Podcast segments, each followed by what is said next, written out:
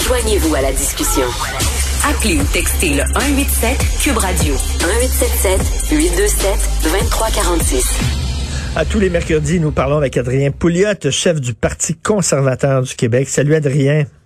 Hey, salut. Hey, t'as passé un test puis t'es, t'es négatif?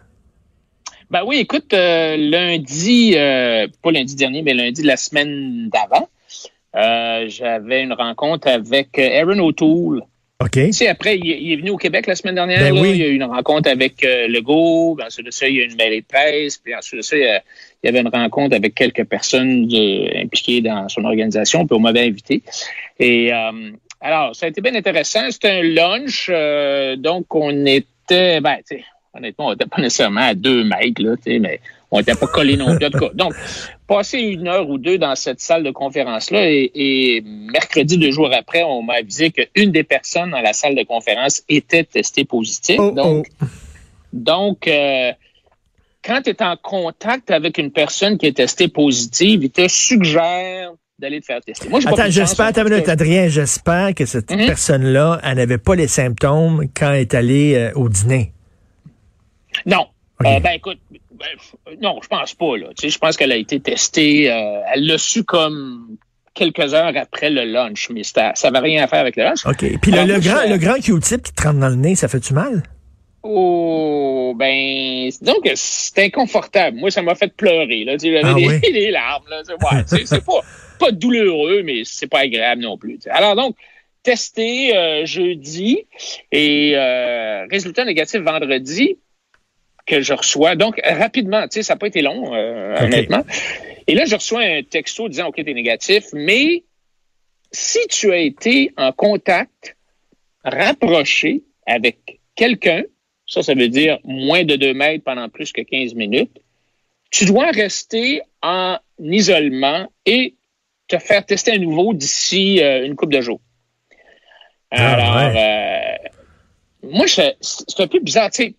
En tout cas, j'ai finalement su qui était vraiment la personne positive dans la salle parce que je ne le savais pas, on ne me l'avait pas dit. Finalement, j'ai conclu que j'avais jamais été en contact rapproché avec cette personne-là, donc euh, j'avais pas besoin de me faire tester. Mais, mais j'ai quand même eu le temps à ce moment-là de faire un petit peu de recherche et voir, OK, faut-tu que je sois retesté, pas testé? Et là, tu vois vraiment comment est-ce que les agences de santé publique ont de la difficulté à, à transmettre des messages clairs. Euh, Alors, par exemple, la CDC, la Center for Disease Control aux États-Unis, qui est un peu notre, notre santé publique, le jour même, cette journée-là, le vendredi, a renversé euh, un, un de ses critères pour se faire tester en disant, ben, dans, dans mon cas, par exemple, à moi, euh, tu n'as pas besoin de te faire tester si tu n'as pas de symptômes. Mais là, elle a renversé ça euh, vendredi dernier en disant, ben, même si tu n'as pas de symptômes, si tu étais en contact rapproché, il faut que tu te fasses tester. Tu sais, alors là, les gens sont... Ils se posent, ben, c'est quoi l'affaire? Qu'est-ce qui se passe? L'autre l'autre chose qui est arrivée aussi à la CDC, cette semaine, dimanche soir, euh, euh, avant de me coucher en lisant dans mon lit, je sais pas pourquoi je suis ça, parce que j'ai- je je suis tombé sur le site web justement de la CDC qui avait publié ce jour-là ou une couple de jours avant des nouvelles explications sur la transmissibilité de la COVID. Tu sais, avant, on disait que c'était des gouttelettes euh, qui pouvaient sortir de ta bouche quand tu éternues, ou quand Mhm. tu parles fort, quand tu fais du karaoké, des affaires de même. Là, la nouvelle, le nouveau site web, la nouvelle page disait, ben, c'est plus que ça. Ça peut être des micro-gouttelettes qu'on appelle des aérosols qui flottent, qui flottent dans l'air, qui tombent pas.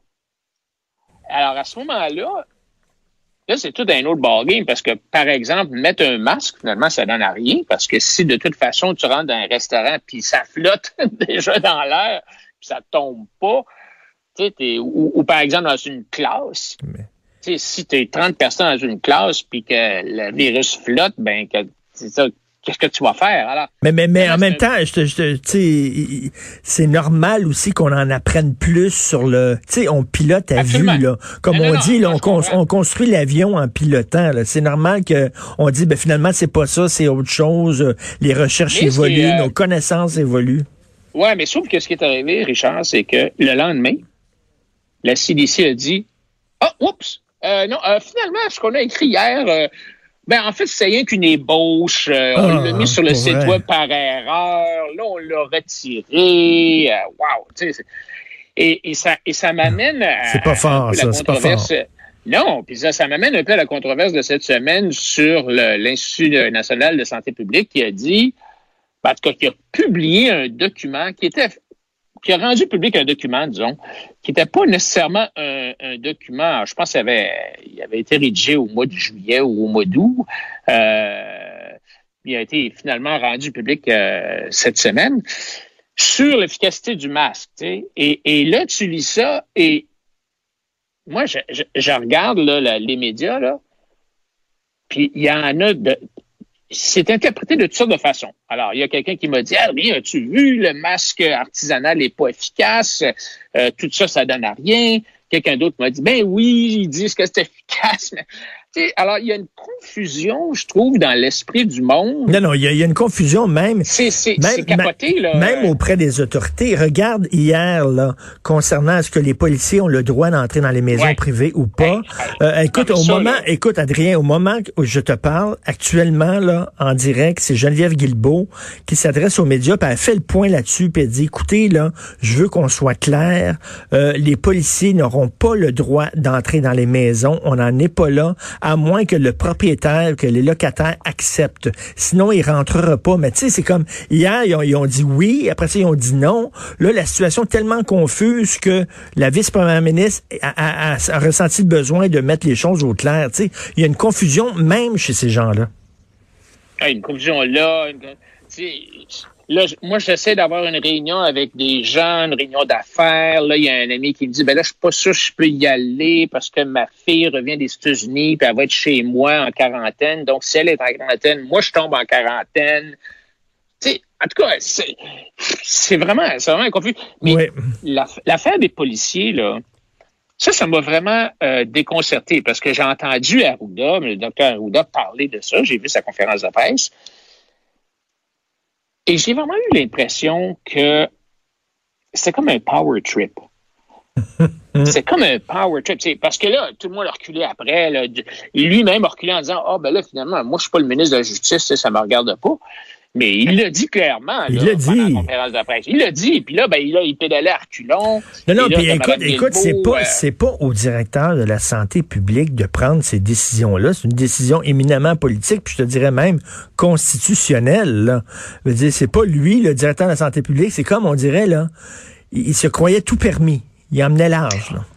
Oui, et moi, ça soulève un autre point, Richard, c'est que, en vertu de la loi sur la santé publique, le gouvernement peut déclarer une urgence sanitaire. Bon, ça, bien correct, là, ça peut arriver, ça arrive. Mais cette déclaration-là, elle, elle, elle, est, elle dure pendant dix jours. Puis ensuite, ça, elle est renouvelée par le gouvernement à tous les dix jours ou, si l'Assemblée nationale lui permet, à tous les 30 jours.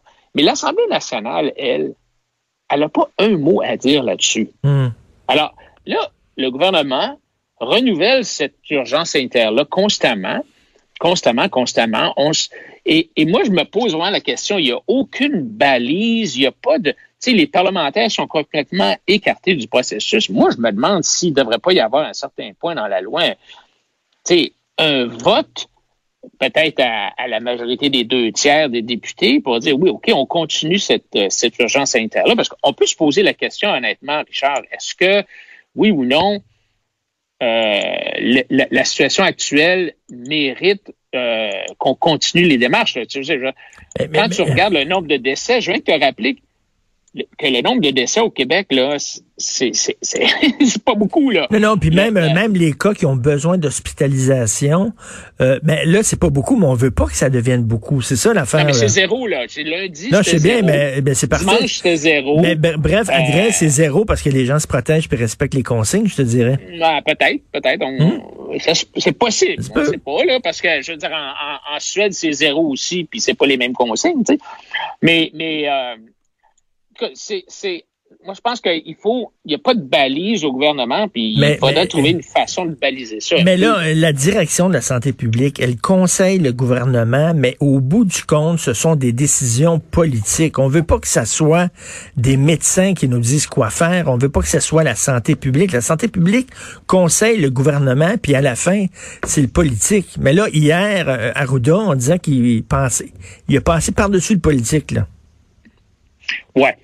Mais, mais c'est pas toujours comme ça. Hein. Dire, je reviens à, l'exemple de la Suède. En Suède, c'est vraiment les docteurs, la santé publique qui décident. Puis le politique a presque rien à dire. Euh, ici, c'est pas, ça peut pas être comme ça parce que notre système parlementaire fait que le gouvernement est responsable. Mais comme moi, moi, je me pose vraiment des questions parce que quand on regarde la situation actuelle froidement, là, euh, justement les chiffres, euh, oui, il y, a, une augmentation des cas, mais il n'y a pas beaucoup d'augmentation de décès. écoute, je vais te parler du discours du trône?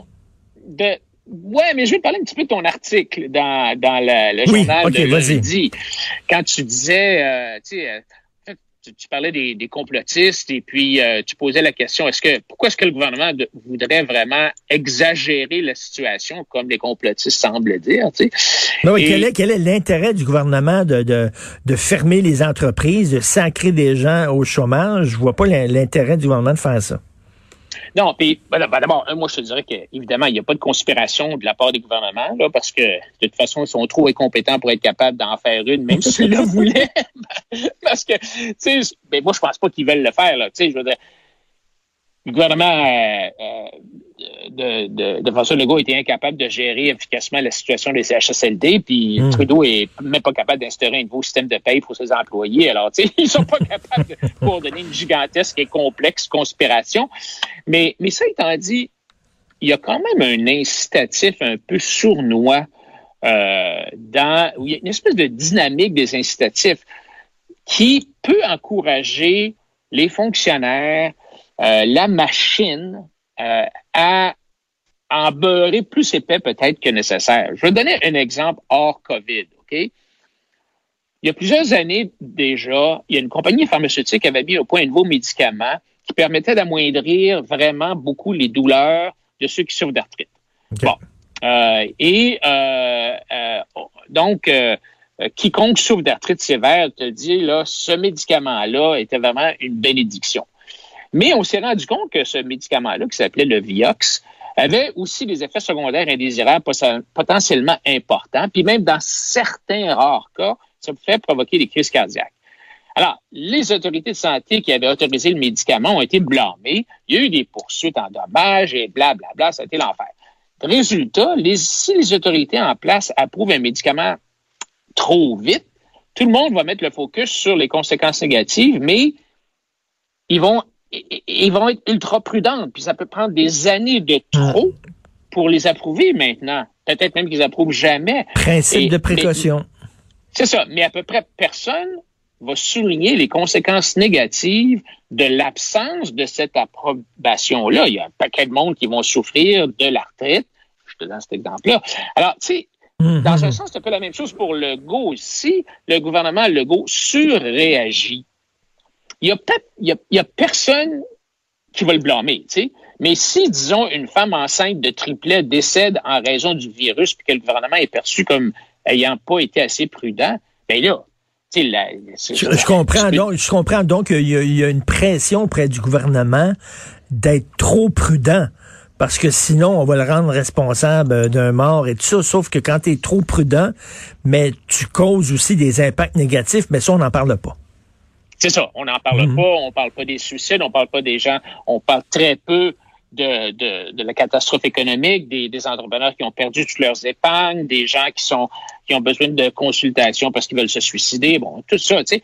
Alors, donc, oui, il y a une espèce, il y a une mhm, dynamique mhm. naturelle des incitations en place, puis euh, qui fait que peut-être moi, je pense pas qu'il y ait de complot, là, mais. Non, non, mais je, comprends. Il y a une pour la machine de, de toujours grossir, de toujours amplifier les problèmes. Et, je te dis ça parce que, en voyant le docteur Arruda, dans sa conférence de presse, parler d'envoyer la police dans les maisons, c'est à ça que ça m'a fait penser. Tu wow, c'est un power trip, là. Ouais, non, non, Lui, mais il est je- sur un power trip, là. c'est très intéressant ce que tu dis. là. C'est une, c'est une pression, euh, mettons, euh, insidieuse, Sournoise. insidieuse et sournoise. Tout à fait. Ouais. Non, non, une lumière intéressante sur ce problème-là. Merci beaucoup, Adrien. Bonne J'ai journée. toujours du plaisir à t'éclairer. hey, salut. Adrien Pouliot, salut.